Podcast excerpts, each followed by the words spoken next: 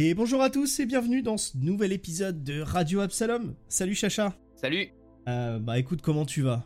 Bah écoute, euh, ça va bien. Euh, Et toi? Écoute, euh, moi ça va plutôt très très bien. Je suis super content là, on va enfin parler d'une des forces, je trouve, de Starfinder, qui vont être un peu les rencontres qu'on peut faire dans, dans ce jeu de rôle là.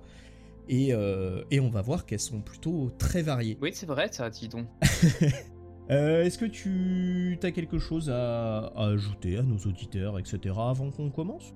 Dire aux auditeurs, auditrices que en fait, on va parler des Xeno-archives qui sont en fait les gros manuels de monstres, on reviendra dessus, euh, de Starfinder, mais pas que simplement des manuels de monstres, et euh, dire que pour le moment, on a fait le choix de se limiter aux Xeno-archives 1 et 2 parce que ce sont les deux seuls manuels qui sont traduits en français.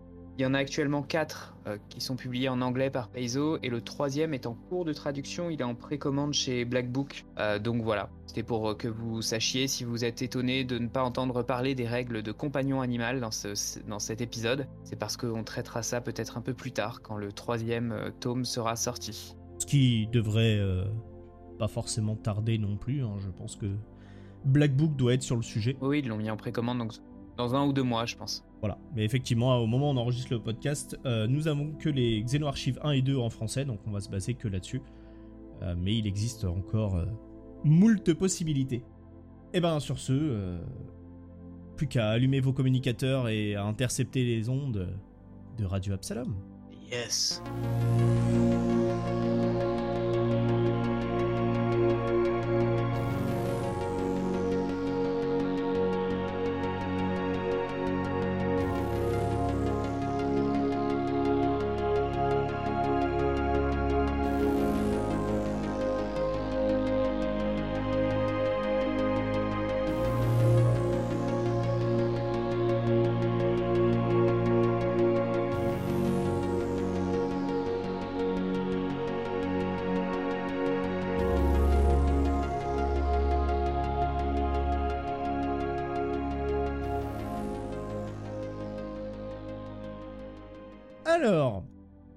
Dis-moi mon cher Chacha dans Starfinder, comment est-ce que ça marche les rencontres? Et bah, les rencontres dans Starfinder, ça marche un tout petit peu comme les rencontres dans Donjons Dragon et euh, dans tous ces jeux-là qui sont euh, plutôt porte-monstre trésor.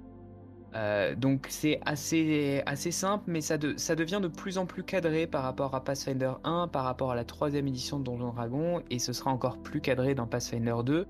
En gros, ce qu'on appelle une rencontre, c'est les différentes scènes de votre pièce de théâtre euh, improvisée qui est votre partie de jeu de rôle. Et donc, en fait, chacune des rencontres, ce n'est pas simplement des combats, c'est en grande partie des combats, mais ça peut être aussi tout un tas de moments euh, dans lesquels les PJ, les personnages joueurs, sont confrontés à des épreuves.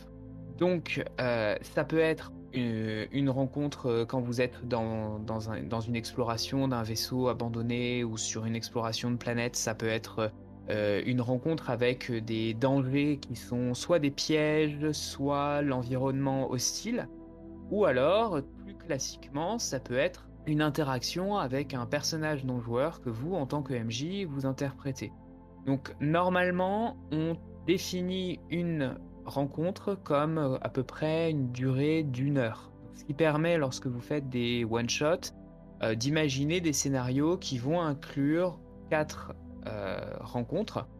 Et en général, on essaye de varier, sinon ça fait effectivement, on tombe dans les travers du porte-monstre trésor. Donc voilà, une- essayer de varier en mettant plutôt des interactions avec des personnages non joueurs, ou alors des, une rencontre face à des dangers, ou alors un- une énigme, ce genre de choses. Sachant que de toute façon, ça dépendra aussi de vos joueurs, c'est-à-dire que bah, selon le groupe que vous avez, peut-être que ça terminera toujours en combat parce que euh, bah, parce qu'ils vont être un peu boulets ou qu'ils vont toujours chercher les, des noises. Exactement. Mais il est possible de varier effectivement les rencontres et sur, euh, sur un one-shot, comme tu le disais, euh, ça va être l'idée, c'est de- d'explorer différentes façons euh, de confronter les joueurs à euh, bah, différentes situations et de les forcer un peu à, à s'adapter et à résoudre les situations de manière euh, différente. Alors nous du coup aujourd'hui comme on s'intéresse aux Xeno-archives, euh, qui sont en fait des manuels qui compilent un certain nombre de créatures que l'on peut trouver dans l'univers de Starfinder, on va plutôt se focaliser sur la rencontre avec les créatures euh,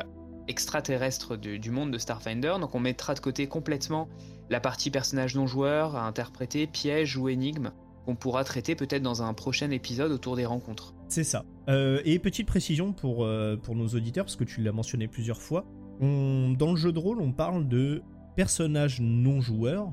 Voilà, ça va être d'autres personnages que le maître du jeu va interpréter, qui auront leur caractère, euh, un peu comme, bah, comme une feuille de personnage normale, sauf qu'elle sera interprétée par le maître du jeu et c'est pas un joueur qui la joue. On a tendance à utiliser l'abréviation PNJ pour parler de ces personnages-là pour euh, personnages non joueurs, et également euh, NPC pour Non-Playable Characters euh, en anglais. Donc si jamais vous voyez passer ces acronymes ou vous entendez les dire, voilà, c'est à ça que ça fait référence. Par exemple, Keanu Reeves dans Cyberpunk 2077 est un PNJ. C'est ça, c'est exactement ça. Voilà. Donc du coup, tu, tu disais, effectivement, dans Starfinder, on va retrouver tout, pas mal de types de créatures, et des créatures de, de la fantasy euh, classique, tout comme euh, des créatures un peu plus originales. Je sais que notamment on peut retrouver par exemple des gobelins de l'espace, qui sont euh, globalement des gobelins, mais version, version space opéra un petit peu. Donc ils vont être un peu moins agressifs que, que les gobelins qu'on peut retrouver dans Pathfinder ou dans Donjons et Dragons par exemple. Mais ça reste quand même une race de petits êtres un peu foireux qui cherchent à se nourrir de tout et de rien et euh, je sais que dans Starfinder, on peut les trouver euh, beaucoup au niveau des, bas-fonds de la station Absalom. Et on va, bah, après, on va les retrouver un peu partout. Hein. Évidemment, ils ont réussi à chourer des vaisseaux pour se déplacer un peu partout dans l'univers. Mm-hmm. Et bah, souvent, ils, bricolent avec ce qu'ils trouvent. Donc, ils vont avoir euh, des pistolets un peu modifiés, un peu, un peu bricolés à l'arrache. Enfin, voilà, ça va être vraiment. Qui risque de leur exploser la figure. c'est ça. C'est vraiment. voilà c'est vraiment le gobelin, mais avec un hublot sur la tête pour pouvoir aller dans l'espace et un flingue miteux, quoi. Il y, a un choix de la part de Paizo de rendre les, créatures un peu classiques, mauvaises, euh, que les goblinoïdes euh, plutôt sympathiques. Euh, et, donc notamment ces gobelins-là qui sont, avec les Xenoarchives, possiblement jouables, mais on reviendra dessus après. c'est vrai que contrairement à, Warhammer 40 000, qui, qui reprend en fait les créatures de Warhammer et qui les projette dans l'espace 40 000 ans après, on a un peu le même euh, système pour, euh, pour Starfinder, mais euh, le rapport à la fantasy est, somme toute beaucoup plus proche de Donjon Dragon que de Warhammer. Vous n'allez pas être dépaysé en fin de compte avec certaines des créatures qui sont dans ces manuels. Et du coup, qu'est-ce qu'on peut retrouver alors comme, comme autre créature un peu typique Donjon Dragon, mais version Starfinder? On avait déjà dit qu'il y avait toutes les races qui étaient, euh, toutes les espèces pardon, qui étaient disponibles dans de la fantasy, donc les alphelins, les elfes, les demi-elfes, etc. Euh, on va pouvoir retrouver des euh, d'autres espèces qui sont qui sont les grands ennemis des elfes comme les les On les appelait les elfes noirs, mais on a arrêté de les appeler comme ça parce que il y avait un, des rôles un peu racistes derrière. Donc les drôles qui, euh, qui habitent dans Donjon Dragon, dans l'Outre-Terre euh, et dans euh, Pathfinder, qui sont un peu le, même genre de, créatures.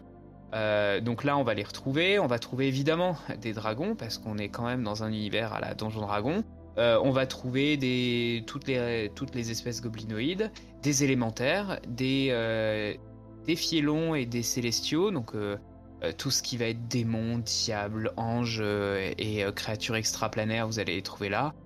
Donc en fait, euh, somme toute, beaucoup de choses assez classiques. Et euh, moi, je vais m'intéresser peut-être sur euh, le fantôme parce que j'ai trouvé ça assez rigolo. Les fantômes, c'est ces créatures basiques des, de, de la fantasy. Le problème, c'est qu'en général, les fantômes, ils sont un peu pénibles parce que s'ils sont incorporels. Mhm. Donc, il faut en général bénéficier d'une arme magique ou d'une arme qui a une capacité spéciale pour pouvoir les toucher. C'est un peu la particularité des fantômes. Euh, dans Starfinder, on va retrouver la même chose, euh, des fantômes euh, qui, ressemblent globalement, somme toute, à, leurs cousins de Donjon Dragon ou de Pathfinder. mais le choix a été fait de pouvoir vous les approprier et de leur donner des spécificités proches de l'univers de Starfinder. Donc par exemple, un fantôme peut se mettre à hanter la technologie et donc, euh, c'est-à-dire faire, euh, faire glitcher euh, des objets technologiques et créer en fait des, des, interactions un petit peu particulières dans laquelle quelqu'un qui travaille sur son, sur son ordinateur va être attaqué par celui-ci ou va, va, se rendre compte que, son, que son mécanisme ne fonctionne pas. Donc là, il donne par exemple un exemple. déplacer une grue ou faire rouler des véhicules qui vont pouvoir se mettre à être actionnés seuls par l'intermédiaire du fantôme. le fantôme peut aussi faire une distorsion numérique. donc ça, ça veut dire que c'est en gros le fantôme devient The Ring. Et c'est quelque chose qu'on ne pouvait pas faire dans Pathfinder parce qu'on est dans, le, dans, un univers de fantasy moyenâgeuse. Mais oui, il n'y avait pas de télé, euh, du coup c'est compliqué. voilà. Et donc en fait, euh, il peut fusionner son corps avec une transmission en enregistrement numérique. Et il peut modifier à volonté le contenu de la transmission ou de l'enregistrement numérique. Euh, et il utilise le plus souvent ce pouvoir pour effrayer les auditeurs. Et donc en fait, c'est quelque chose que vous pouvez utiliser pour faire intervenir un fantôme, parce que vos joueurs connaissent euh, les fantômes, ils ont déjà vu des films d'horreur, mais là vous, faites intervenir le fantôme par l'intermédiaire d'objets qui bougent, d'objets technologiques qui bougent, par l'intermédiaire des écrans, et ça change un petit peu la donne. C'était ce là-dessus que je voulais m'appuyer, mais euh, toutes les créatures classiques de la fantasy ont été un peu repensées pour être introduites dans Starfinder de manière un peu détournée. C'est ça, ce qui fait que du coup, euh, vous serez pas perdu si jamais vous lancez en Starfinder, vous voulez faire des rencontres et tout, vous allez retrouver des bases que vous connaissez. Mais en même temps, il y a un petit twist qui fait que bah, il y a une petite particularité à les jouer dans Starfinder plutôt que de les jouer dans un autre jeu de rôle. Donc ça, c'est plutôt euh, c'est plutôt très chouette. ça peut être même euh, assez intéressant parce que pour si vous avez des joueurs qui sont plutôt habitués à jouer avec vous à, à Donjon Dragon ou à, Pathfinder et que vous avez très envie de tester euh, Starfinder dans l'espace et que ils sont pas complètement chauds, euh, vous pouvez en fait commencer en les en utilisant ces créatures là pour leur montrer qu'il y a des choses un peu plus spécifiques, un peu plus différentes. Et puis je me rappelle d'un scénario que je vous avais fait jouer où euh, où vous étiez sur un show télévisé intergalactique et en fait vous exploriez une, une planète abandonnée dans laquelle vous trouviez euh, un truc de une simulation en fait euh, de Golarion du Moyen Âge dans lesquels des nains étaient bloqués depuis euh, des années et des années et du coup les joueurs étaient dans un univers qui ressemblait à un univers de fantasy, c'est-à-dire qu'ils accompagnaient des, nains qui étaient vêtus de, côtes de mailles, etc.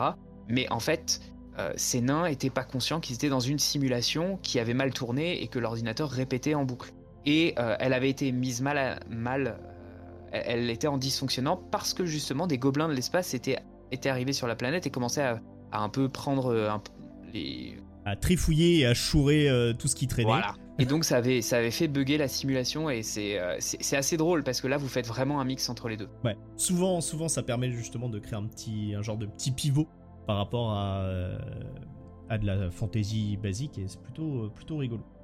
Après, bien évidemment, Starfinder a aussi ses propres créatures. Hein, euh, ils ont créé des créatures qui sont propres à leur univers. Et il y en a euh, plusieurs que j'aime bien.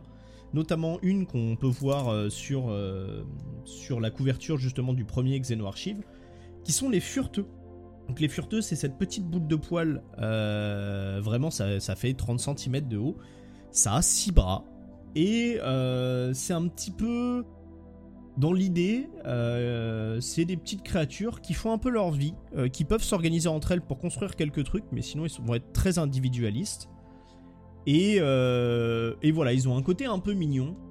Et en même temps, bon, ils sont. Voilà, ils vivent un peu leur vie dans leur coin. ils arrivent à s'organiser, mais il n'y a pas trop de hiérarchie non plus. les concepts de gouvernement et autres, ça leur passe à 10 millions de, de kilomètres. Enfin, vraiment c'est des petites créatures qui font leur vie et qui s'adaptent. Et, euh, c'est assez rigolo parce qu'en fait, ces créatures-là, elles viennent euh, d'une planète qui s'appelle Vesque 3. Donc, du coup, si elle s'appelle Vesque quelque chose, elle fait partie de, du Vescarium, qui est l'empire euh, des Vesques dans Starfinder. Les gros lézards. Ouais, c'est ça, les, gros lézards un peu beaux. Hein. Et le truc qui est rigolo, c'est qu'en fait, quand les Vesques sont arrivés sur ce qui est maintenant Vesque 3, il y avait euh, globalement, c'était, euh, il y avait que des furteux sur la planète. Il y, a, quelques autres petites créatures, mais globalement, c'est que des furteux. Et en fait, ce qui s'est passé, c'est que les Vestes sont arrivés euh, pour coloniser, prendre possession de la planète en mode militaro débile. Et les furteux, ils ont regardé les Vestes, qui se sont dit Ok, ils sont plus forts que nous, bah allez-y, faites, faites vos bails, nous on s'en fout, on continue notre petite vie. Et en fait, Vesque 3 était hyper simple à prendre parce que bah il y a pas eu de conflit, il y a rien, ils sont juste installés les Vesques qu'ils ont vus, il y a même des Vesques qui leur ont filé des coups de main parce qu'il y a bah enfin il y a des Vesques, il y a des furteux pardon qui ont filé des coups de main à des Vesques parce que bah, les Vesques qui galéraient à faire leur truc et tout, donc les furteux ils sont venus les aider. Puis voilà. En fait, euh, le Vescarium, qui est quand même un empire euh, qui est euh, assez, assez rigoureux, rigide, militariste, a, rien compris sur cette planète parce que les, les n'ont tout simplement pas le concept de territoire ni le concept d'impérialisme. Tous ces concepts-là leur paraît, enfin, sont pas du tout, ont pas du tout été développés sur cette planète. Donc, euh, en fait, ils ont dit bah euh, ouais, vous êtes là, mais il n'y a, y a, pas eu besoin de conflit. Et, du coup, les Vesques, qui eux ont un, mode de pensée extrêmement euh, rigoriste et, et, bloqué, n'ont pas compris non plus les, les furteux. Donc en fait, ils vivent comme ça sur cette planète sans vraiment se s'embêter quoi. Il y a un truc aussi que j'aime bien sur les furteux, c'est que quand ils sont jeunes, ils ont un, genre de bras au milieu du ventre. Oui. Euh, qui euh, qui s'accroche, qui s'accroche. Alors je sais plus à quoi et qui est censé euh, qui est censé donner tous les nutriments du que le furteux a besoin pour se pour se développer. Ouais, c'est ça. Et donc évidemment, ça peut être ça peut être si s'il si, s'accroche à des créatures vivantes, ça peut être pas si sympa que ça. Même si c'est c'est en gros c'est les bestioles à la Ewok. Hein mais pour dans le cadre de Starfinder et c'est tellement une mascotte que euh, il en existe des peluches. Euh, voilà. Qui sont pas forcément les peluches les plus belles du monde. Non en termes de qualité c'est pas c'est pas foufou. Mais euh, mais voilà ces petites créatures rigolotes bah non mais voilà Paizo a décidé, a décidé d'en faire des mascottes et c'est vrai que c'est ils sont mignons quoi. on, va, on va avoir effectivement la même fascination que pour les Ewoks. Enfin, si vous êtes des personnes qui appréciaient les Ewoks dans Star Wars, évidemment, c'est un sujet qui, vise un petit peu la communauté. À ceci près qu'ils font un peu moins euh, nounours débiles. Ouais. Et que tu comprends qu'ils peuvent être très débrouillards et tout, machin. Mais juste, ils ont une conception des choses qui est la leur. et globalement, euh, voilà. Ils, font, ils font leur petit bail. Et du coup, tu peux les retrouver beaucoup dans le Vescarium. Parce que, bah, du coup, euh, en gros, ils ont pas de concept vraiment de hiérarchie. Par contre, s'il y a quelqu'un qui prend un peu le lead pour réaliser une tâche ou une construction ou un truc comme ça, ils vont suivre le temps de faire ce truc-là. Mm. Donc en fait, dans le Vescarium, bah, les Vesques qui sont arrivés, ils ont dit aux furteux euh, besoin de faire ça. Et ils ont eu 5 euh, furteux qui sont venus les aider. Et puis bah après, une fois que c'était fait, bah, les furteux sont barrés. voilà. Euh, je, j'en profite pour dire qu'il existe des scénarios préécrits qui, qui mettent en scène des furteux. qui sont pour des joueurs, 4 joueurs qui jouent 4 furteux. et je crois que c'est des scénarios qui avaient été lancés dès le début de Starfinder, qui accompagnaient en fait les premières, les premières sorties, parce que bah c'est, bah pour accompagner le côté mascotte, etc. aussi. Hein. Voilà. Donc ça c'est ta première entrée, c'est une créature spécifique à Starfinder qui te plaisait. Est-ce que tu en as une autre? Euh, ouais, bah bon, il y en a plein d'autres bien évidemment, mais il y en a une que je trouve aussi euh, assez sympa qu'on appelle les contemplatifs. Les contemplatifs, c'est quoi? Globalement, c'est des gros cerveaux qui flottent et sous ce gros cerveau, il y a un tout petit corps humanoïde, euh, mais vraiment tout frêle. Globalement, c'est des cerveaux flottants, quoi. voilà, c'est tout aussi chelou que ça puisse être. C'est des cerveaux flottants. Et on va. Euh, voilà, donc c'est un truc qu'on connaît de, la science-fiction, hein, qu'on a déjà vu dans les space opéra ou je sais pas quoi. Et, et bah, là, on va les retrouver. Donc, c'est une race plutôt très intelligente, euh, observatrice, un peu, voilà, un peu pertinente. Euh, et globalement, euh, bah, on va les retrouver souvent dans tout ce qui est laboratoire de recherche, euh, des choses comme ça. Et ils ont un, en gros, ils ont d'énormes capacités psychiques parce que bah, gros cerveau. Et globalement, ils ont un esprit un peu de ruche entre eux, donc ils sont très très bons pour s'organiser, etc. Mais ça va pas être une espèce très agressive. ils vont pas chercher à dominer ou quoi que ce soit. Par contre, ils sont capables de s'organiser, ils sont très intelligents. Et, euh, donc, euh, bah ouais, souvent, on va les retrouver euh, quand il y, a, bah, quand y a des choses à réaliser, des recherches à faire, des choses comme ça. Et c'est une, voilà, une race que vous pourrez croiser facilement. Ouais, qui parle par télépathie. Oui, c'est ça. Évidemment, ils n'ont pas de bouche, parce que c'est des cerveaux, quoi. C'est ça. Ah, c'est marrant, je pensais qu'ils venaient de, je pensais qu'ils venaient de Breteda et en fait ils viennent d'Aquiton. Euh, enfin, ils sont pas originaires d'Aquiton, euh, quoique si, ils sont installés sur Aquiton. cas, qui est la planète rouge, qui est la planète Mars en gros de, de l'univers. Oui, oui, oui, oui. Euh, je les aurais bien vus plutôt euh, dans les, pas sur Bretheda en fait, dans les sur les sur les. Mais parce qu'il y a des créatures, les Brethédiens. euh, Qui ressemblent un peu, ouais. Peut-être. Les Brethédiens, c'est des crevettes flottantes. Ouais, voilà, c'est Voilà. des cerveaux flottants. ouais, voilà, ça, ça flotte quoi. c'est ça. Non, un des trucs sur l'histoire de, de l'espèce qui est, qui est assez rigolo, c'est qu'en fait, euh, quand ils ont développé leur pouvoir psychique et tout ça, ils ont en gros euh, décidé plutôt d'investir là-dessus, et donc petit à petit, en fait, ils se sont focalisés uniquement euh, sur leur capacité psychique et cultiver leur intelligence, etc., leur réflexion et tout, et donc en fait, bah, leur espèce a évolué dans ce sens-là, et du coup a petit à petit délaissé le corps humanoïde qu'ils avaient au début. C'est pour ça que maintenant il n'y a plus qu'un tout petit corps tout chétif qui pendouille en dessous du cerveau. Et à l'inverse, euh, les cerveaux euh, euh, des, contemplatifs ont, bah, ont grossi au fur et à mesure de l'évolution de leur capacité euh, mentale et psychique. Donc voilà, c'était une petite espèce aussi que j'aime bien, qui me fait rigoler. Et toi, est-ce que t'en as une alors? Ouais, mais je vais, je vais en parler peut-être un peu plus tard pour, euh, pour pas perdre tout de suite nos auditeurs et auditrices. On a fait une petite présentation des quelques créatures qu'on pouvait croiser, des classiques et puis des moins classiques.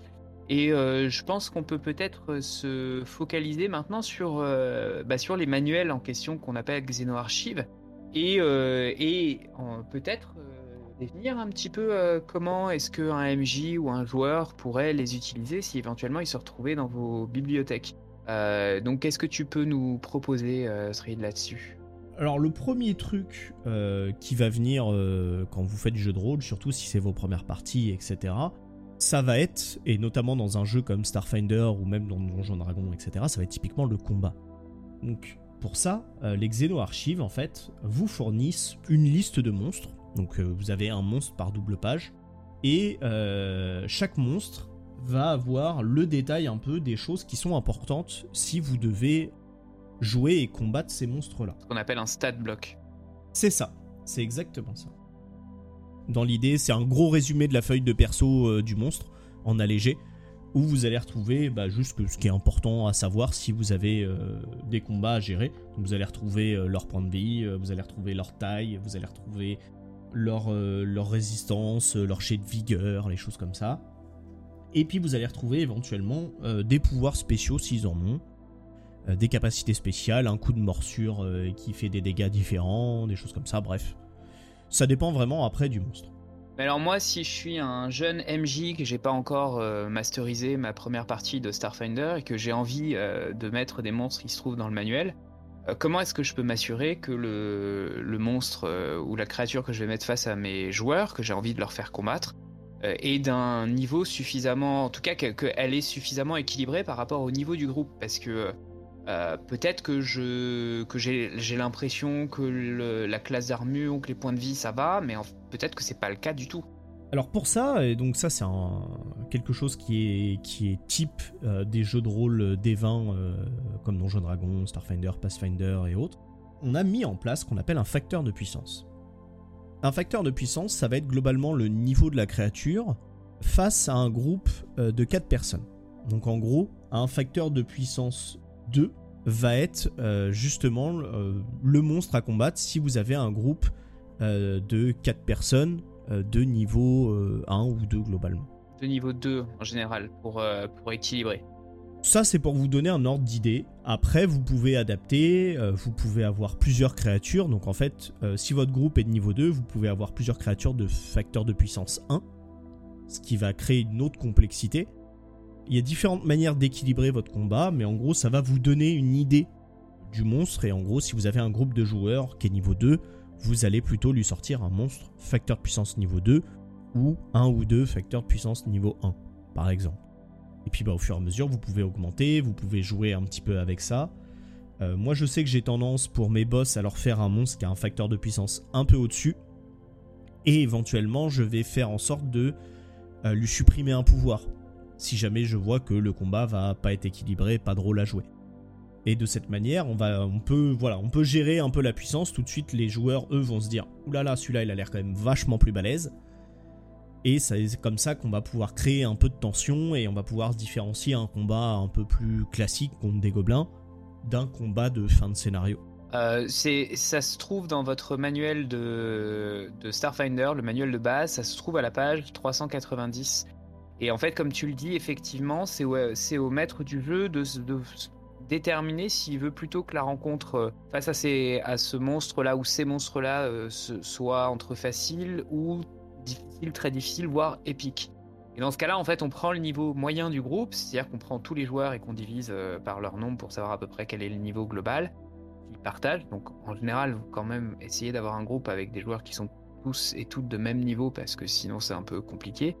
Et effectivement, plus on va rajouter des créatures, plus en fait, euh, on nous conseille, page 390, de rajouter en fait sur le facteur de puissance. Par exemple, tu prenais l'exemple de euh, de prendre euh, une créature de, niveau de facteur de puissance 2, euh, bah, elle a un facteur de puissance 2 toute seule, mais si j'en mets deux face à mon groupe, euh, elle va avoir un facteur de puissance de 2 plus 2, donc ça fait déjà 4. Donc en fait, le...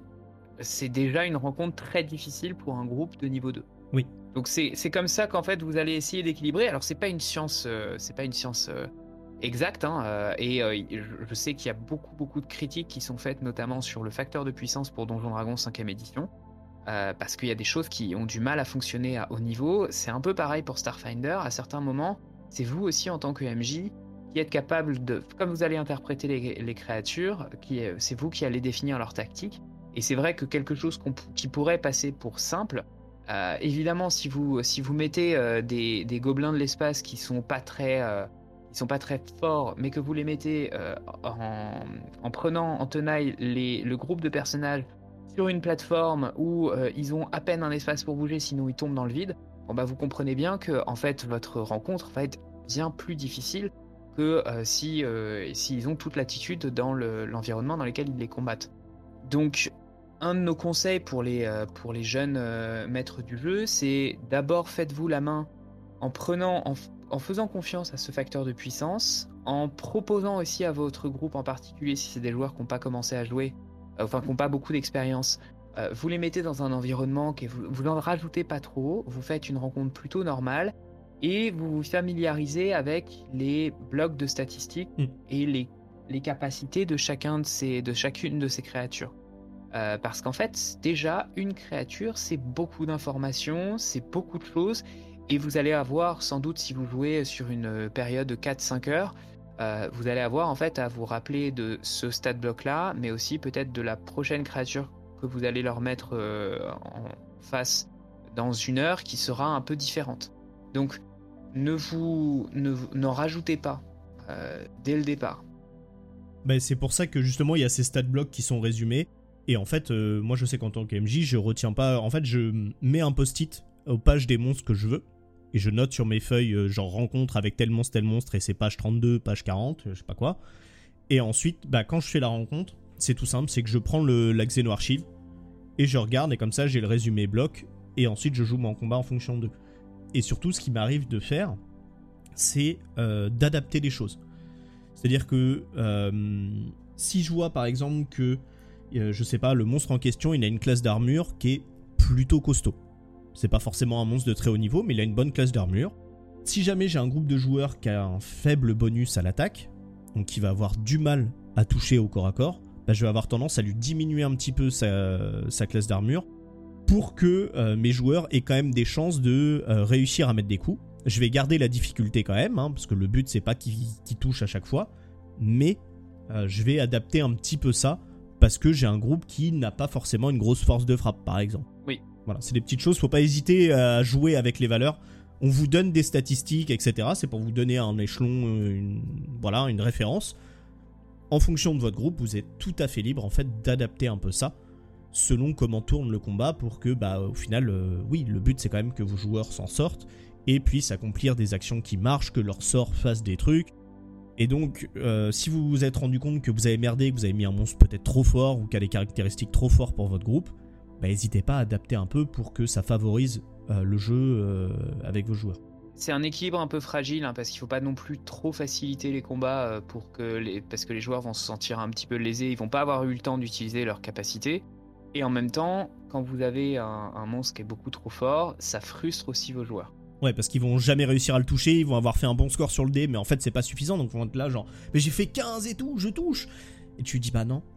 Et très vite ça peut devenir, euh, ça peut devenir gênant pour eux, où ils vont plus trouver comment se sortir de la situation, et euh, ouais, c'est toujours un peu compliqué de trouver cet équilibre-là.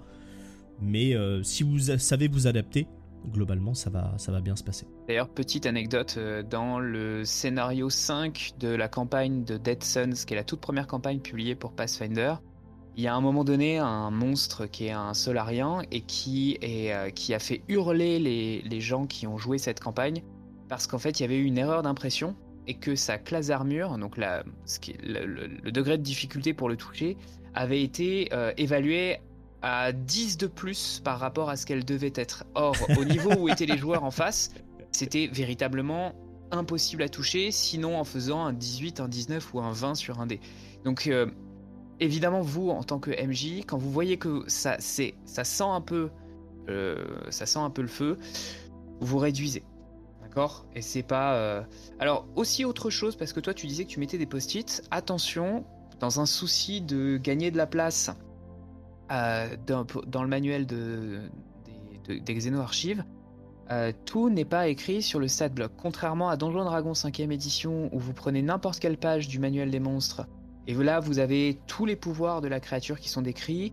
Ici, on est encore dans quelque chose qui ressemble à la troisième édition de Donjon Dragon. Donc, vous avez des choses qui ne vont pas être décrites. Par exemple, euh, les capacités générales des créatures qui sont en fait des dons euh, que, vous, que vous pouvez associer à votre personnage joueur quand vous créez votre personnage en tant que joueur. Ou alors des capacités générales de classe ou d'espèce ne sont pas décrites dans le stat block, puisqu'on part du principe que de toute manière elles sont disponibles dans le, manuel de base de, Starfinder. De la même manière, en fin de Xenoarchive, que ce soit le 1 ou le 2, vous avez une annexe qui vous présente les traits génériques des créatures. Les, euh, ils appellent ça les règles universelles. Et donc, ces règles universelles sont, sont en fait, n'ont pas besoin d'être définies à, l'intérieur du stat block. Euh, alors, je vais vous en donner peut-être euh, une pour que vous voyez un peu de quoi je parle. Donc, je me rends à l'annexe 4. Et par exemple, vous avez quelque chose qui s'appelle amphibie. On vous dit que la créature a un sous-type aquatique, elle peut respirer de lèvres, euh, survivre sur la terre ferme. Voilà, donc euh, elle peut à la fois être dans l'eau et sur terre. Bon, amphibie, je pense que vous auriez pu comprendre. Mais, euh, mais attaque de nuée ou attaque multiple ou ce genre de choses, vous avez besoin de vous référer à la fin dans l'annexe de d'Exeno Archive. Donc faites bien attention à ça. Moi, globalement, euh, ce que je vous conseille, c'est si c'est votre première, euh, vos premières parties en tant que MJ et tout, vous n'êtes pas encore très à l'aise avec Starfinder et tout, vous tracassez pas trop avec ça, fiez-vous au stat block fourni. C'est déjà un bon résumé, ça vous filera le minimum nécessaire. Et voilà. Derrière, quand vous êtes un peu plus à l'aise avec tout ça, vous pourrez commencer justement à utiliser un peu plus euh, les caractéristiques et compétences plus poussées, on va dire, des monstres que vous pouvez retrouver effectivement dans les annexes et choses comme ça. Complètement d'accord avec toi parce que pour le coup il y a des euh, y a des immunités, par exemple les immunités de créatures artificielles qui font que euh, en gros des robots euh, peuvent pas subir les effets de saignement. Et en tant que MJ vous l'avez pas lu, bon vous risquez quand même de voilà, ce sera pas décrit dans le stat block, il faut se référer au trait universel, mais c'est clair que si vous permettez à un de vos joueurs de faire saigner un robot, ça va sonner un peu bizarre. Donc regardez quand même, préparez un tout petit peu, mais encore une fois, mettez moins de monstres au départ, euh, et ça devrait, ça devrait le faire. Il y a une chose qu'on n'a pas parlé encore dans la manière dont les, dont les créatures sont organisées dans le Xenoarchive. Alors ça allait être ma prochaine question. Voilà, elles ont toutes un stat block, mais elles ont aussi un type qui est représenté par un petit symbole que j'ai trouvé assez utile parce qu'il n'y a pas ça dans Donjon Dragon 5ème édition. Euh, est-ce que tu peux nous en parler? En fait, c'est simple, c'est qu'ils ont créé des espèces de profils un peu de. Enfin, de. de monstres. Donc, c'est. En gros, ça va être la façon dont euh, le monstre combat. Donc, vous allez avoir euh, trois types principaux, globalement, qui vont être les combattants. Donc, ceux-là, ça va être plus effectivement euh, ceux qui vont au corps à corps, etc., qui ont des bonnes, qui des bonnes attaques et potentiellement une bonne défense. On va avoir les experts, qui vont être plus des créatures polyvalentes qui vont avoir peut-être 2-3 sorts et avoir 2-3 deux, petits coups comme ça, mais seront moins forts qu'un combattant par exemple. Et on va avoir les lanceurs de sorts, qui, eux, bah, du coup, vont être spécialistes de la magie, etc. Le truc, c'est que du coup, grâce à ça, vous allez pouvoir trouver des monstres et composer un, un groupe, par exemple, de monstres, où vous allez avoir un lanceur de sorts et deux combattants. Ce qui fait que vous allez pouvoir créer une petite dynamique avec euh, une petite tactique que vos joueurs vont devoir faire pour, je sais pas, par exemple, peut-être essayer de se débarrasser d'abord du lanceur de sorts qui leur ruine un peu la vie, ou au moins le bloquer, euh, de manière à pouvoir combattre sereinement les deux combattants à côté, ou enfin voilà. Ou derrière, si vous avez des gobelins, vous pouvez mettre un expert euh, qui sera le chef gobelin, qui effectivement sera un peu plus compétent et aura peut-être un sort particulier qui arrange le groupe. Voilà, donc c'est un bon moyen de retrouver et de pouvoir créer un peu euh, vos groupes et euh, du coup indirectement de créer la dynamique que vous allez donner au combat euh, que vous ferez avec vos joueurs. je pensais faire toute une partie sur l'interprétation des, monstres en fonction du combat et autres, mais je pense qu'on peut, on peut le faire tout de suite puisqu'on on a déjà donné quelques conseils sur l'aspect tactique de ces combats. Euh, et si ça te va, je me dis qu'on peut peut-être euh, parler mhm. de, justement comment est-ce qu'on utilise euh, les monstres une fois qu'on a choisi un monstre avec son stat block. Et là, c'est là où vous, en tant que MJ, et vous, en tant que joueur, vous allez être mis en vraiment en situation de créativité. C'est-à-dire que le stat block, c'est effectivement les, les, stats des monstres avec quelles attaques ils font, combien, etc. Voilà, c'est euh, classiquement euh, dans tous les systèmes de jeux de rôle que vous avez ce genre de choses. Maintenant, prendre, choisir un monstre avant de faire sa séance euh, à présenter à ses joueurs, eh ben, ça peut être l'occasion de le penser, de réfléchir et de voir que est-ce qu'il a une attaque à distance, est-ce qu'il a une attaque au corps à corps? Si, comme tu l'as dit, Trade, les combattants ont surtout des attaques au corps à corps, il va falloir penser que euh, si tous les joueurs en face ont des grosses armes laser euh, ou à distance, euh, le monstre, le temps qu'il arrive sur eux, il va déjà être un peu affaibli. Et en même temps, si ce sont que un groupe avec des joueurs qui, qui ont des armes à distance, bah, si une fois que le monstre est au corps à corps, ça peut être un peu compliqué pour certains ou certaines d'entre eux pour s'en échapper. Donc là, vous faire le combat dans la tête, vous imaginez, il n'y aura pas forcément pas toutes possibilités, mais imaginez un petit peu euh, comment est-ce que la créature va réagir, c'est déjà une chose qui peut être intéressante. Par ailleurs, de temps en temps, dans les, euh, dans les Xeno-archives, on vous donne quelques petites explications sur la tactique qui va être utilisée par le monstre. Notamment pour les créatures qui sont peu intelligentes, de créatures sauvages, euh, elles vont avoir en général toujours le même type de comportement. Mm. si vous avez des gobelins de l'espace, bon bah c'est des créatures qui sont un petit peu fragiles, qui sont pas très très loquaces, qui sont euh, un peu euh, peu courageuses. Donc vous allez savoir qu'à un moment donné, elles risquent de s'enfuir.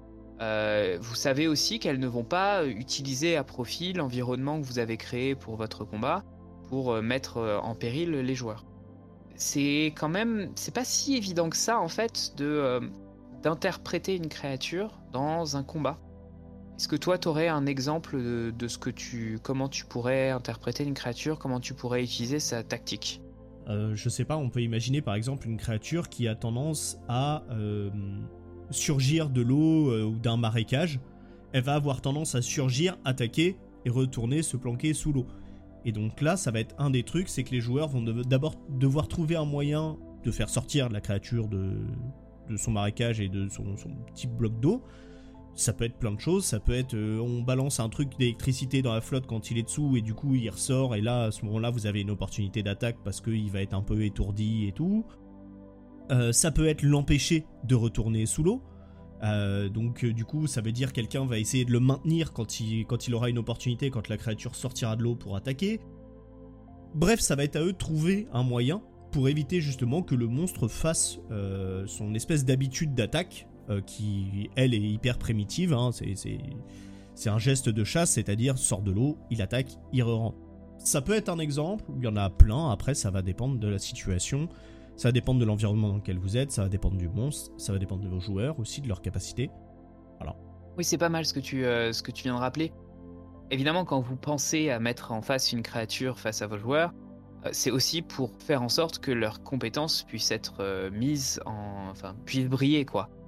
Euh, donc, par exemple, si vous voyez que un de vos joueurs joue un technomancien et qu'il a pris spécifiquement des sorts qui lui permettent peut-être d'affecter le mental des robots, parce que normalement, les robots sont insensibles aux, sorts qui affectent l'esprit, eh bien, mettez-lui à un moment donné un monstre qui est un robot et pour lequel il va pouvoir avoir pouvoir mettre à profit euh, ce choix qu'il a fait dans, la, dans le montage de son perso, dans la, dans la, dans, ouais, dans ce, dans ce qu'il a utilisé pour créer son perso.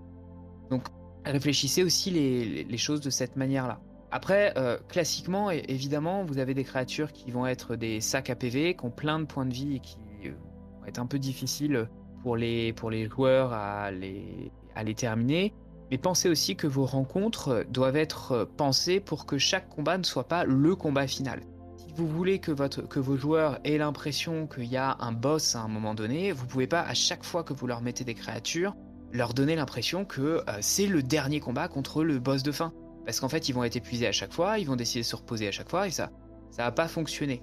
L'idée, c'est quand même, justement, en reprenant la page 390 du manuel, d'aller faire euh, des combats qui sont un peu plus simples, un peu plus faciles, et comme ça pour pimenter progressivement votre, votre séance, pour mettre aussi les joueurs en confiance, parce que euh, avoir un combat assez facile, ça permet aussi d'utiliser des, euh, des compétences et de se rendre compte que ah, tiens, ce nouveau fusil que j'ai acheté, euh, en fait, je peux l'utiliser comme ça, c'est vachement chouette. donc il y a, y a, aussi ces, ces trucs-là où les joueurs se mettent en jambes. Et puis après, eh bien, en fonction, effectivement, comme tu l'as dit, des stat blocks, de, ce qui est proposé sur le profil du monstre, si vous avez un monstre aquatique, bah là, dans ce cas-là, vous allez essayer de faire varier un petit peu, euh, de, rendre plus difficile la rencontre en faisant que le monstre se met sous l'eau et donc est inatteignable à ce moment-là. Moi, de mon côté, j'avais regardé un monstre que je voulais présenter. Donc, si tu me permets, il s'agit du manche crête qui se trouve dans le premier Xeno Archive. Euh, alors, le manche crête, c'est quoi? C'est une sorte de de gros rhinocéros euh, qui a développé des tas et des tas d'os euh, et de d'excroissance. Euh, voilà, d'excroissance osseuse sur son corps et qui se nourrit en fait principalement d'os. C'est pour ça qu'il s'appelle manche crête. Alors, il vient du désert de de, de Kassat, donc des Kassata. Et c'est les Kassat, les Kassata qui l'appellent comme ça parce qu'il a l'habitude de se nourrir des, des crânes des Kasata. Et donc, euh, en fait, en général, il prend leur crâne et il laisse le corps sans vie euh, avec euh, bah, sans tête. là où c'est un, monstre qui est assez intéressant, c'est que bon, bah, c'est un, gros monstre qui fait du corps à corps, mais quand même une attaque à distance. Il peut empoisonner les, joueurs à distance en leur faisant perdre des points de constitution. Euh, et ça, c'est rigolo. Quand vous leur faites perdre des points euh, de, caractéristiques, ça met vraiment, vraiment vos joueurs. Euh, généralement, ils aiment pas beaucoup. ils aiment pas trop, ça les met en tension. Et surtout, ce qui est, ce qui est super cool, c'est que, étant donné que cette créature-là, alors c'est une créature qui a pas beaucoup d'intelligence, hein, elle est neutre, elle a une fonction principalement de survie, mais on nous dit quand même que les plus anciens sont en général virés du groupe parce qu'ils deviennent de plus en plus agressifs. vous pouvez quand même en utiliser un c'est un facteur de puissance 4 et moi je l'utiliserais bien face à des joueurs qui sont d'un niveau inférieur. Parce que je vais vous dire tout de suite, dans ces pouvoirs spéciaux, il y a quelque chose qui s'appelle la perception minérale. Et dans la perception minérale, on nous dit que l'odorat d'un manche-crête est particulièrement sensible aux minéraux dont il a besoin pour survivre. Et en fait, il sent les dépôts naturels de calcium et il arrive à identifier et à trouver, pouvoir à repérer les créatures qui ont subi des dégâts de constitution par son attaque de venin euh, au cours de la dernière heure. Donc vous voyez peut-être où je veux en venir. De temps en temps, les rencontres, c'est aussi des joueurs face à des créatures qui sont trop puissantes.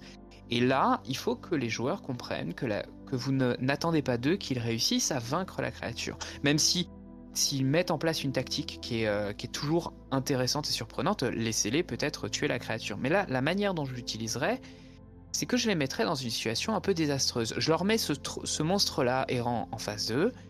Ils essayent premier round, deuxième round, euh, ils arrivent peut-être à lui faire des dégâts, puis il y en aura au moins un ou deux qui vont subir, qui vont subir cette attaque de venin ou qui vont subir euh, une attaque de morsure au corps à corps. Et qui vont perdre pas mal de points de vie et de points de constitution. Et puis ils comprennent qu'il faut fuir. Et là, on tombe, on tombe dans un autre aspect de la rencontre, c'est que la fuite va être une fuite avec une créature qui peut les identifier parce qu'il les a marqués avec, euh, avec sa morsure ou avec son venin. Et donc ça va se transformer en track. Ça va se transformer en track. Donc c'est pour ça que je voulais présenter le manche-crête. Euh, et puis aussi pour dire qu'il y a un truc un peu bizarre et que moi en tant que MJ j'aurais peut-être un peu modifié. C'est quand on regarde le dessin, euh, c'est page 80 du Xenoarchive, on voit que Mhm. euh, il a sur les côtés des sortes de, toujours dans ses excroissances, des sortes de grosses griffes. Et pourtant dans le stat block, quand je regarde ses attaques, je vois juste sa projection de venin à distance et je vois juste une morsure au corps à corps. Alors, si j'étais en MJ, je pense que je rajouterais une attaque qui est liée à ses griffes, euh, parce que je trouve que c'est bizarre que, que cette créature n'ait qu'une attaque de morsure et pas une attaque de griffes. Donc je pense que euh, je rajouterais peut-être quelque chose de cet ordre-là. Donc ça rendrait la créature un peu plus forte, hein, elle aurait une attaque supplémentaire. Euh, mais euh, voilà, pour un peu euh, souligner l'aspect terrifiant de euh, ces bestioles-là. Et alors, euh, petite chose intéressante aussi en plus, c'est que euh, sur euh, de ce monstre-là, euh, les joueurs peuvent retirer des choses intéressantes, notamment une ceste en os. Voilà. Donc, en gros, les- les- tout ce qui fait partie du monstre pourra vous servir plus tard. On va en reparler tout à l'heure quand on parlera du loot. Mais voilà. Ouais, on parlera de la, de la troisième entrée euh, spécifique à Starfinder. Et du coup, avant de parler de ça, euh, parce qu'on a beaucoup parlé des combats, mais il y a plein d'autres façons d'utiliser les monstres, et notamment une que euh, moi j'aime beaucoup, c'est l'utiliser pour une idée narrative. Pour raconter une histoire, pour raconter quelque chose. Alors ça peut être pas mal de choses, c'est-à-dire que vous pouvez être confronté à un monstre qui en fait a un problème. Est-ce que euh, quelqu'un, je sais pas, on imagine que des gens ont détruit sa tanière. Et là, le monstre va commencer à être, euh, à être énervé, etc., à attaquer euh, le village d'à côté ou je ne sais quoi. Et euh, potentiellement, au lieu d'aller combattre la créature, bah vous- vos joueurs vont peut-être aller enquêter, chercher pourquoi, qu'est-ce qui s'est passé, etc. Donc là, ils vont pouvoir peut-être suivre la piste du monstre, trouver des traces. Ils vont suivre des traces qui vont mener en fait à l'ancienne tanière qui a été détruite. Donc là, ils vont se dire, bah mince, peut-être pour ça qu'il est pas content. Euh, des choses comme ça. En fait, vous pouvez jouer aussi avec le lore un peu du monstre, qu'est-ce qui fait ses particularités, pour créer des, des scénarios, des pistes. Euh, tu parlais tout à l'heure d'avoir un monstre qui était trop fort pour eux. Mhm. Et typiquement, ça peut être un truc qui va faire que ça va forcer les joueurs à euh, beaucoup plus enquêter sur le monstre plutôt que de chercher à le taper. Et ça va enrichir effectivement la partie. Et, et, là, euh, je, rebondis sur ce que tu viens de dire parce qu'on a parlé du stat block, hein, du profil du monstre avec toutes ses capacités. Mais en fait, euh, dans les Xeno-archives de Starfinder, il y a eu un choix qui a été fait d'un point de vue euh, mise en page, édition. Si vous venez de Donjon Dragon, vous allez peut-être, Donjon Dragon 5ème édition, vous allez peut-être être un tout petit peu gêné parce que il y a beaucoup moins de monstres que dans un manuel des monstres de Donjon Dragon. Et la raison pour ça, c'est que tout à l'heure, tu l'as dit, il y a deux pages à chaque monstre qui est fait. Et du coup, ça veut dire que s'il y a deux pages, il y a énormément de place pour du texte. Et j'ai pris le temps de comparer avec euh, les manuels de la troisième édition euh, et les manuels de Pathfinder 1. On n'a pas autant de texte dans ces, dans ces bestiaires-là qui, qui contiennent beaucoup plus de monstres que dans les Xeno-archives de Starfinder. Moi, ça me fait penser à quelque chose que j'adorais dans la deuxième édition de d'Advanced Dungeons and Dragons, c'est-à-dire qu'en fait, euh, chaque entrée de monstre, euh, c'est aussi euh, une ouverture sur des milliards d'histoires, parce qu'en fait, et alors là, en plus, c'est vraiment très très net, les paragraphes qui sont donnés pour expliquer d'où vient ce monstre, comment il s'est mis en place, comment il fonctionne, elles, elles, bourrent, elles sont bourrées d'idées sur leur environnement, l'écosystème, l'organisation so- sociale. Donc tu as entièrement raison de parler de l'or. Mais c'est ça.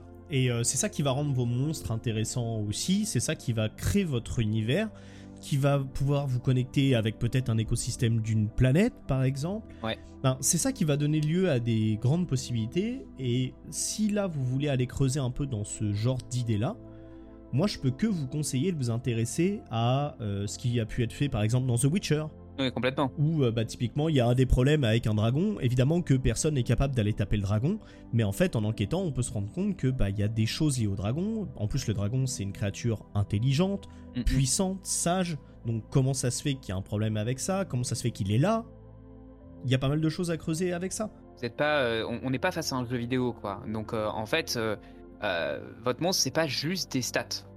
Il faut qu'il ait une vie, quoi. Il faut qu'on, il, il a un écosystème. Il faut qu'on comprenne pourquoi il est là, qu'est-ce qu'il veut faire, et, et c'est pour ça que c'est euh, super. C'est très très bien d'aller chercher The Witcher parce que c'est clairement un des un des aspects euh, les plus intéressants de, de ce de ce jeu et de ses livres. C'est ça. Même si bon, les bouquins sont pas toujours. euh, Oui, enfin de, de son univers en général et de, de, de ce qui fait de ce qui fait ses forces. Euh, moi, je sais que je retrouve beaucoup de choses que j'aime beaucoup euh, pour ceux qui, dans nos auditeurs ou auditrices, qui connaîtraient la licence Monster Hunter. Mm, mm. Si on retrouve ça, où effectivement on a un monstre, mais le monstre, c'est pas juste, euh, juste un truc à taper. Le monstre, il a, euh, il a une justification. C'est-à-dire que là, s'il a des excroissances osseuses sur lui, il y a une justification, il y a un lore, il y a une habitude de vie, il y a euh, un truc qui fait que ça lui donne son physique particulier, et donc ses capacités qui en découlent, son écologie, où est-ce qu'il dort, où est-ce qu'il grandit, est-ce qu'il est plutôt du genre à avoir des bébés qui protègent, est-ce qu'il les abandonne facilement, Ouais. est-ce tout ça, tout ça peut entrer en jeu. Et donc tout de suite, votre monstre ne sera plus juste un, ce qu'on peut appeler un trash mob, quoi, qui, qui est euh, juste un monstre à taper et les joueurs s'en foutent, mais va être un vrai euh, corps et une vraie partie de euh, votre univers, et donc du coup va pouvoir s'intégrer à la narration et surtout aux choix que vos joueurs feront derrière. Et ça, c'est ça qui est cool aussi. Alors justement, euh, pour revenir sur le manche-crête, ces excroissances osseuses, elles ne servent pas à rien, puisqu'en fait, les, os qui sortent de, ce- de cette bestiole sont capables de capter la lumière du soleil et de la transformer en énergie. Et du coup, on nous dit que les Kasata en ont beaucoup utilisé dans, euh, leurs avancées technologiques, qui sont donc pu s'inspirer là-dessus, et que du coup, cet animal qui normalement vient de la planète euh, des Kasata a, a s'est retrouvé répandu un peu dans toute la galaxie. Parce qu'en fait, euh, bah, il y a des gens qui vont profiter de ces, de ces excroissances osseuses qui sont aussi une réserve d'énergie. Voilà. Il n'y a pas que du trash mob, quoi. C'est ça.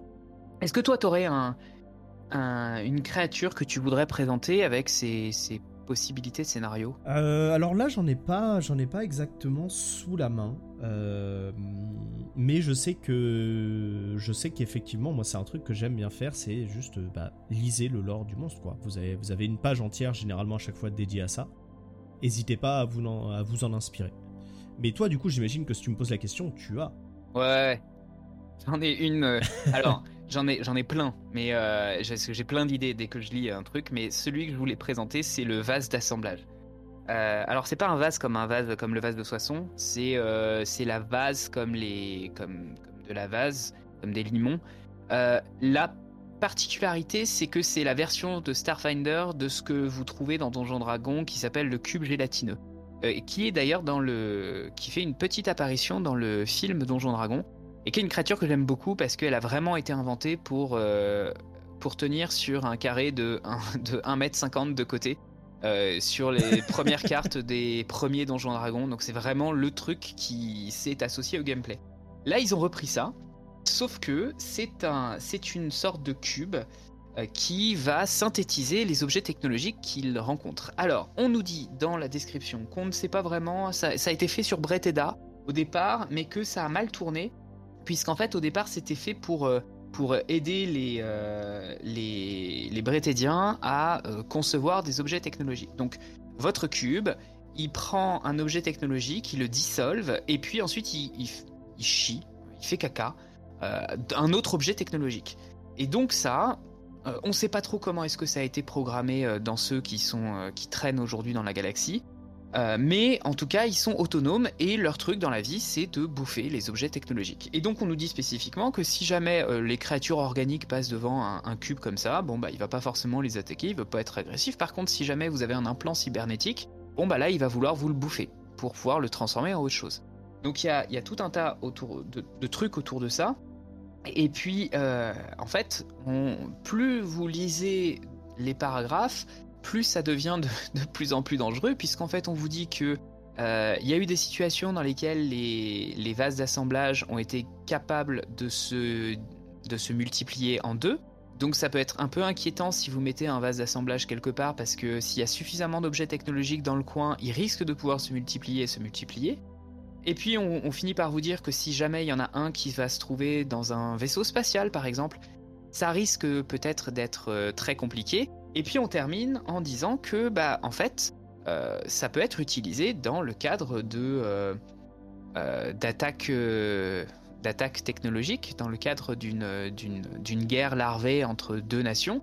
vous envoyez un de ces cubes dans une base militaire quelque part, et si vous laissez faire et si personne s'en rend compte, bah à la fin il reste plus rien de votre base militaire, mais par contre il reste ce que le cube a pu, a pu chier, c'est-à-dire des armes, des, des, pistolets laser ou des, ou des casques ou des trucs ou tout simplement des objets technologiques, puisque lui, son unique but dans sa vie, c'est de prendre des, de prendre du matériel technologique et de le synthétiser et de le retransformer en autre chose. C'est un peu votre, votre imprimante 3D, quoi. et du coup, le, fait que c'est, c'est, ils aient repris l'idée du cube gélatineux, mais qu'ils en aient fait quelque chose qui puisse être utilisé à différents endroits, parce que vraiment, vous avez vos PJ qui, sont, euh, qui ont leur vaisseau, c'est trop bien, et ils se sont pas rendus compte, il y a une faction qui les déteste et qui a mis dans leur soute un, cube comme ça, le temps qu'ils s'en rendent compte, le, les, mécanismes du vaisseau commencent à dysfonctionner. Enfin, voilà, il y a une vraie narration rigolote qui peut, qui peut être faite autour de ça. Euh, et qui, une fois que les PJ ont réussi peut-être à dompter ce, ce, cube, bah, ça leur permet aussi de créer des objets technologiques euh, comme ça, quoi. C'est quand même un, cube qui fabrique des objets, donc il y a différentes manières de, euh, de faire intervenir ce, ce, ce strum-là dans, une suite de scénarios. Alors, euh, je, viens de repenser effectivement, moi, un des trucs que j'avais fait dans, une partie avec mes joueurs, où, par le hasard des dés, etc., ils avaient libéré une créature qui était très très forte.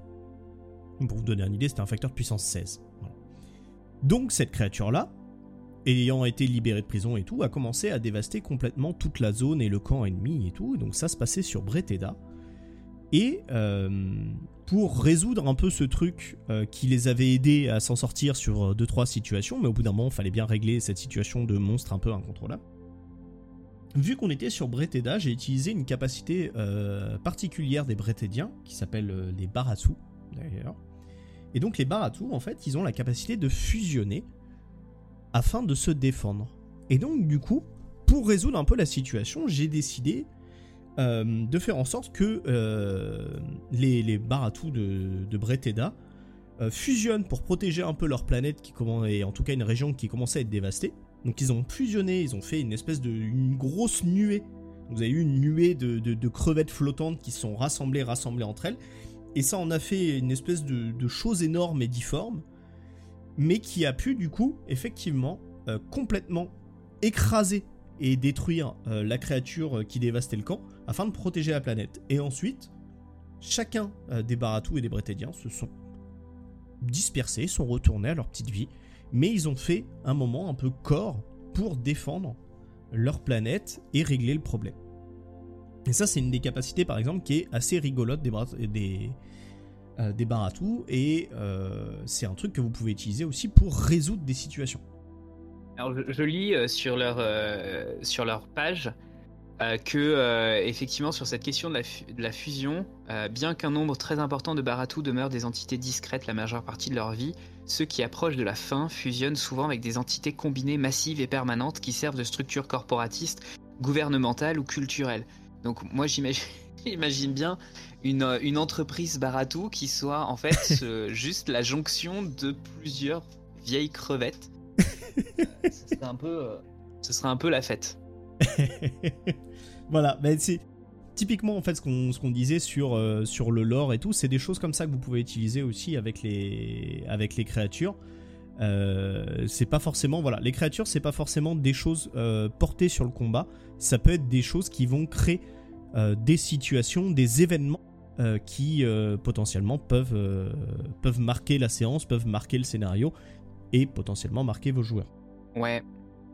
Effectivement sur ce, moi je te propose de, euh, de, parler un peu tout à l'heure, on a, évoqué les questions de loot. Est-ce que, euh, qu'est-ce que qu'est-ce que tu peux me dire justement? Parce que bah, une fois qu'on a combattu un monstre, l'intérêt des joueurs aussi, c'est de looter des choses. C'est ça aussi la, force du porte-monstre trésor, c'est que les joueurs vont récupérer des objets, des biens, de l'argent pour pouvoir euh, s'augmenter eux-mêmes et pouvoir aller bah, plus loin dans l'aventure, avoir plus de capacités, de possibilités. Euh, un des, choix qui a été fait de, de sur Starfinder et qu'ils ont continué sur Pathfinder 2, c'est que euh, ce ne soit pas seulement le maître du jeu qui ait intérêt à acheter tous les manuels. Si vous jouez à Donjon Dragon 5ème édition, en fait, le manuel des monstres, c'est le MJ qui va l'acheter parce qu'il il a besoin de monstres pour peupler sa campagne. Là, il y a quand même de, quoi boire et de quoi manger pour tout le monde. Déjà, si vous êtes un magicien et que vous voulez le sort de convocation de monstres, en fait, vous avez besoin de Xenoarchive parce que euh, on vous explique comment préparer vos, ces sorts-là.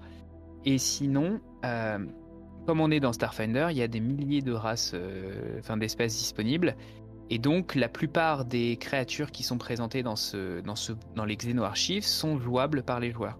Donc je peux en tant que joueur avoir envie de sortir un petit peu des espèces qui me sont proposées dans le manuel de base et donc me servir de Xenoarchive pour ça. Mais à côté de ça, il y a effectivement, si une, créature n'est pas jouable, euh, dans ce cas-là, on va vous proposer autre chose. On va vous proposer des objets euh, qui sont associés, donc euh, des fusions, des, des, des, poisons, ou tout à l'heure dans le cas du manche-crête, tu parlais des, du ceste euh, en os, donc des armes en fait qui sont spécifiques à ces monstres-là. Donc en fait, il y a toujours quelque chose à aller chercher dans les Xeno-archives qui vous donne des possibilités supplémentaires euh, et donc des objets ou des capacités euh, supplémentaires qui permettent aussi de donner un petit bonus à, des joueurs une fois qu'ils ont vaincu une créature. C'est ça. Et du coup, euh, du coup effectivement, euh, vous serez jamais perdu. Donc vous pouvez faire le loot un peu classique, mais vous pouvez faire du loot qui va être un peu plus lié au lore et à la créature. Et en même temps, c'est ça qui va donner peut-être l'aspect unique à vos joueurs derrière. Parce que vous aurez un joueur qui se bat avec euh, bah, une, ceste qu'il a trouvée sur la créature que tu présentais mhm. tout à l'heure. Un autre joueur qui a en fait une lame récupérée d'une euh, d'une patte de, de, genre de slivoïde euh, d'une autre créature. Enfin voilà, vous pouvez, vous pouvez imaginer des choses comme ça. Attention, on n'est pas dans Starfinder quand on dit slivoïde. Hein. Oui, enfin c'était pour, euh, pour, voilà, pour imager un peu la créature que ça pouvait être. Mais voilà, il y a, y, a, y a pas mal de choses comme ça et donc faut pas hésiter à s'en servir aussi pour peut-être créer de l'originalité euh, dans, euh, dans les loots et dans euh, la façon dont vos joueurs vont pouvoir évoluer, s'augmenter, etc. Et puis ça va leur donner un petit peu de, un petit peu de différence physique aussi, parce qu'ils auront des équipements qui changent un peu de l'ordinaire. Ça c'est plutôt cool. Mm-hmm. Et qui changent des manuels de base. alors là, si je résume, on a fait une présentation rapide de, des manuels. On a parlé de comment utiliser les xénoarchives et comment euh, interpréter de différentes manières tactiquement et narrativement les, créatures qui se trouvaient dedans. Euh, il nous reste quand même à traiter d'une dernière petite chose qui est euh, bah, le fait d'utiliser ces xénoarchives pour concevoir en tant que MJ ses propres, ses propres créatures. C'est ça, parce que vous pouvez dire Ah ouais, mais attends, le xénoarchive il coûte, je sais plus, 40 balles. Euh, j'ai pas beaucoup de monstres dedans, comment ça se fait? C'est un peu abusé. Moi j'ai besoin d'avoir un peu de variété pour pouvoir faire jouer mes joueurs, etc. Et en fait, Starfinder répond à ça en disant Bah, ok, crée ce que tu veux. Et en gros, euh, il vous donne, à la, donc tout à la fin des Xeno Archives, dans annexe, vous avez euh, des tableaux qui vont résumer, en fait, qui vont vous dire, bah en gros, si vous voulez faire une créature facteur de puissance 1 ou un PNJ facteur de puissance 1, euh, bah, par défaut, on vous conseille de mettre 11 euh, en euh, classe d'armure énergétique, 13 en classe d'armure cinétique, machin. Ils vont vous donner tout ce que vous pourrez faire par défaut, ce qui en fait va vous donner un ordre d'idée des statistiques que votre créature que vous allez créer pourrait avoir. Et c'est là où les types qu'on a mentionnés tout à l'heure vont intervenir, parce que si vous voulez créer une créature ou un PNJ plutôt genre combattant ou plutôt genre lanceur de sort, le tableau sera pas le même. Donc vous allez avoir trois tableaux sur lesquels vous allez pouvoir vous référencer et trouver les statistiques principales en fonction des facteurs de puissance que vous voulez. Et donc là, vous êtes en fait libre de créer, de justifier et d'inventer les monstres et les rencontres que vous voulez. Et à partir de ça, une fois que vous avez fait ça, vous dites ouais mais moi j'ai voulu créer un monstre, euh, euh, j'aimerais qu'il soit à moitié mort-vivant. Et eh bien dans ce cas-là, pas de souci, parce qu'en fait, Starfinder vous met à disposition un système qu'ils appellent les greffes. sur lequel vous avez pris un archétype de lanceur de sorts de facteur de puissance 2 ou 3 par exemple, et vous allez y appliquer la greffe mort-vivant qui va vous filer euh, des petits avantages du fait qu'il soit un type mort-vivant. Et donc les morts-vivants, bah voilà, si on greffe la caractéristique, enfin le, type mort-vivant à votre, à votre stéréotype de, créature, euh, elle aura les traits vision dans le noir, immunité euh, des morts-vivants, un modificateur de constitution qui est vide, puisqu'il est mort-vivant, et un bonus de plus 2 au jet de volonté. Et là, vous aurez créé votre créature mort-vivante avec la spécificité qu'ajoute le fait que votre créature soit mort-vivante. Alors ça, c'est vraiment quelque chose que moi je trouve extrêmement important euh, parce que dans la plupart des dans, dans Donjon Dragon 5ème édition, par exemple, moi venant de euh, d'Advanced Dungeons Dragons 2ème édition, euh, j'ai pas compris tout de suite la philosophie qui était derrière le, manuel des monstres et le fait de pouvoir créer ses propres monstres. Dans Donjon Dragon 5ème édition, on vous dit, bah, t'as envie de euh, faire un, euh, un aracrocra, c'est-à-dire un homme-oiseau euh, qui soit un archimage, bah en fait tu vas essayer de trouver le, quelque chose qui s'en rapproche dans le manuel, tu vas prendre l'archimage et tu vas rajouter quelques petites statistiques dessus pour dire que c'est un aracrocra. Mais c'est pas intéressant parce qu'en fait mon archimage c'est un truc qui doit être de, niveau, de facteur de puissance 9 et il n'y a rien pour baisser ce facteur de puissance. Donc j'étais extrêmement bloqué quand je me suis retrouvé face à Donjon Dragon 5ème édition. Si venant aussi de euh, Dragon 3ème édition et puis ayant regardé les manuels de Pathfinder 1, j'ai un deuxième problème. Dans ces, dans ces jeux-là, on te dit Ah bah tu veux créer un, archimage de niveau 9 à Arakokra Bah pas de problème. Tu, tu prends l'espèce Arakokra et puis ensuite tu mets la classe et puis tu mets les compétences et puis tu mets les dons et tu choisis les sorts. Et d'un côté, il y a quelque chose qui est simplifié et qui me permet moi en tant que MJ d'avoir moins de possibilités dans ce que je veux faire, et de l'autre, j'ai la possibilité de ce que je veux faire, par contre il faut que je mette 5 heures à créer une créature qui va se faire buter en 2 minutes. Donc c'est un peu un problème, et là où je trouve qu'il y a quelque chose qui a été assez bien trouvé, c'est que bah, Starfinder te dit bah voilà la base, euh, ça va de facteur de puissance 1 à facteur de puissance 25, tu choisis ton type qui est en gros le rôle que tu veux lui faire jouer dans... Euh, la rencontre que tu veux mettre face à, face à ta créature. Après, tu vas chercher les greffes que tu veux.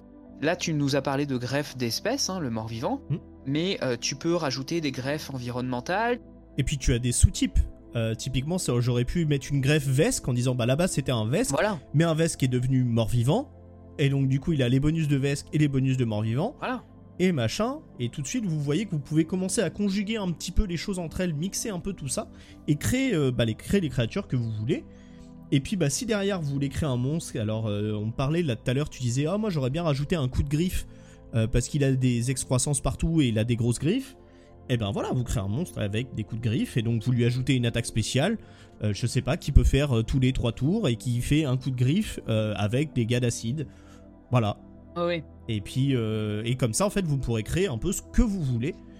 Et ça, c'est vraiment, euh, vraiment super pratique. Quoi. Et c'est, euh, euh, d'autant plus pratique que, en gros, à partir du, du, moment où ils ont inventé ce système de greffe, peu importe si vous n'avez pas tous les, si eux n'avaient pas tous les manuels au moment où Xenoarchive 1 est sorti, en fait, toutes les autres classes de personnages, dès qu'ils, créent la classe de personnage dans les, dans les manuels qui sont sortis après, ils mettent la greffe qui correspond, donc vous pouvez les utiliser. Vous voulez faire un, mort-vivant, euh, pour reprendre un mort-vivant Vesque, qui euh, était dans sa vie un, un anneau, euh, un anneau-site, qui apparaît dans, dans un manuel qui n'est pas encore traduit en français, et bah en fait, vous lui mettez la grève de nanocyte et ça crée un truc assez intéressant.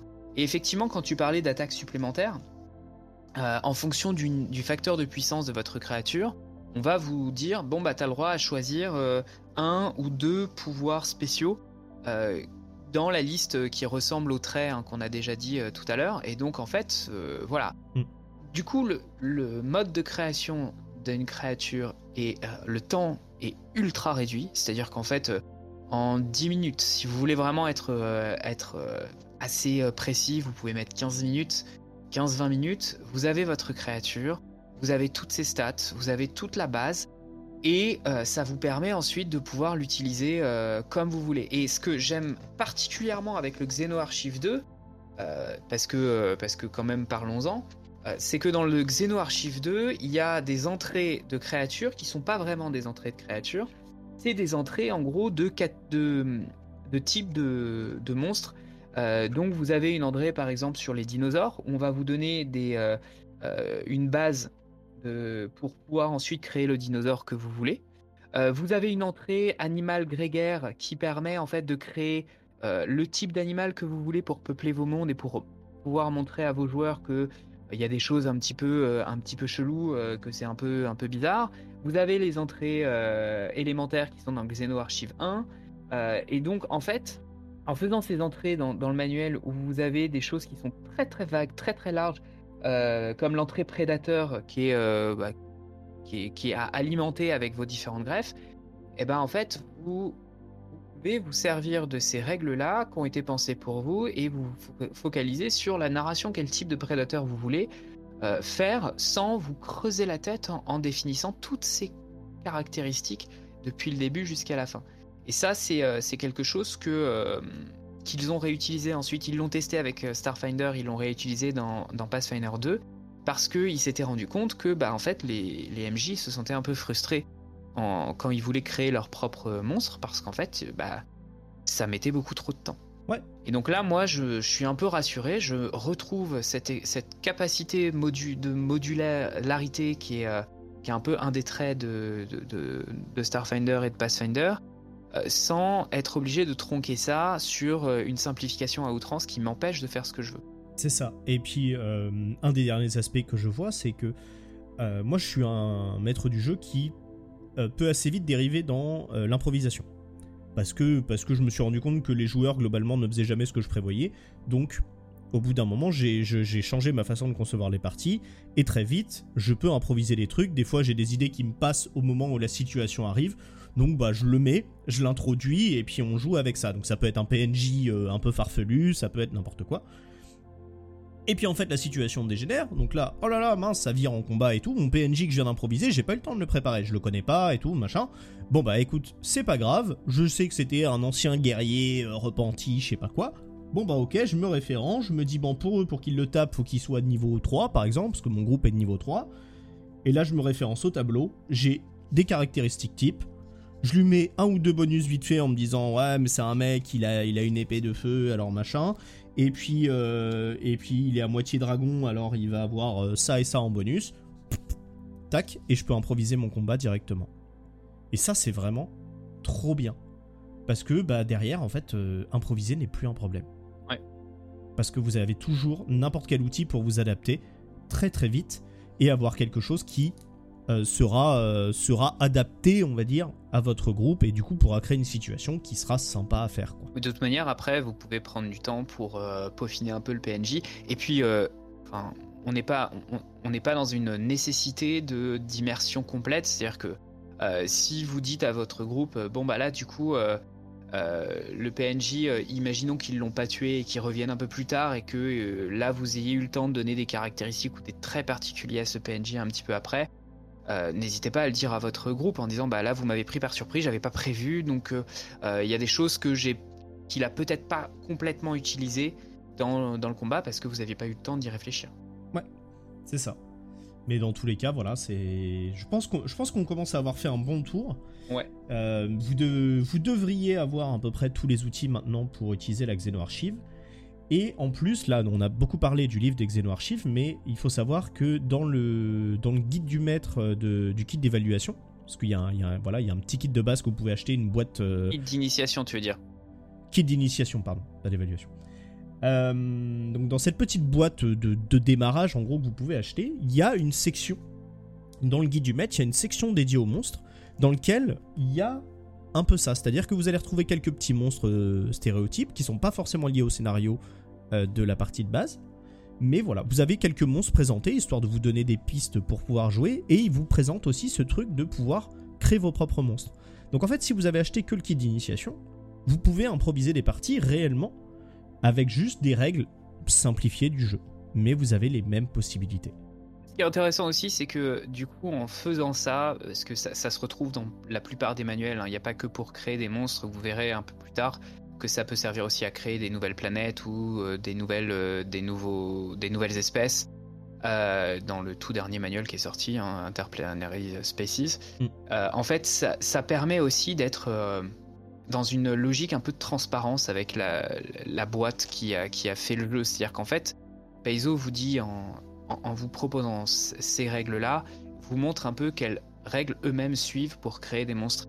Et du coup, c'est assez intéressant parce que ça permet aussi de relire les stat blocks en, en se disant ah bah oui, en fait, ils ont utilisé la même règle que moi. Il n'y a pas de il n'y a pas de truc où euh, ça, vous avez l'impression que ça sort de nulle part et vous n'êtes jamais certain que euh, ce que vous vous créez sera suffisamment équilibré. Euh, ce qui est un de mes reproches à Donjon Dragon 5ème édition pour le coup. Parce que pour avoir essayé de créer des monstres, en fait, c'était jamais complètement satisfaisant. Et surtout, les monstres de Donjon Dragon 5ème édition, vous pouvez pas leur attribuer des compétences qui viennent des classes de personnages.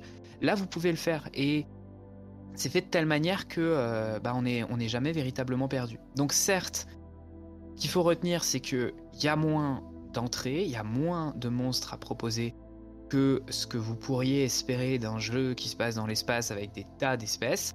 En revanche, vous avez des règles qui vous permettent d'aller construire un petit peu par vous-même ce dont vous avez besoin euh, une fois que euh, vous vous êtes un peu familiarisé avec les, les, monstres qui sont déjà dans le manuel. Et on vous invite surtout à bien prendre le temps de lire tous les paragraphes qui se trouvent euh, en dessous de chaque créature parce que c'est véritablement des mines de scénar potentiels.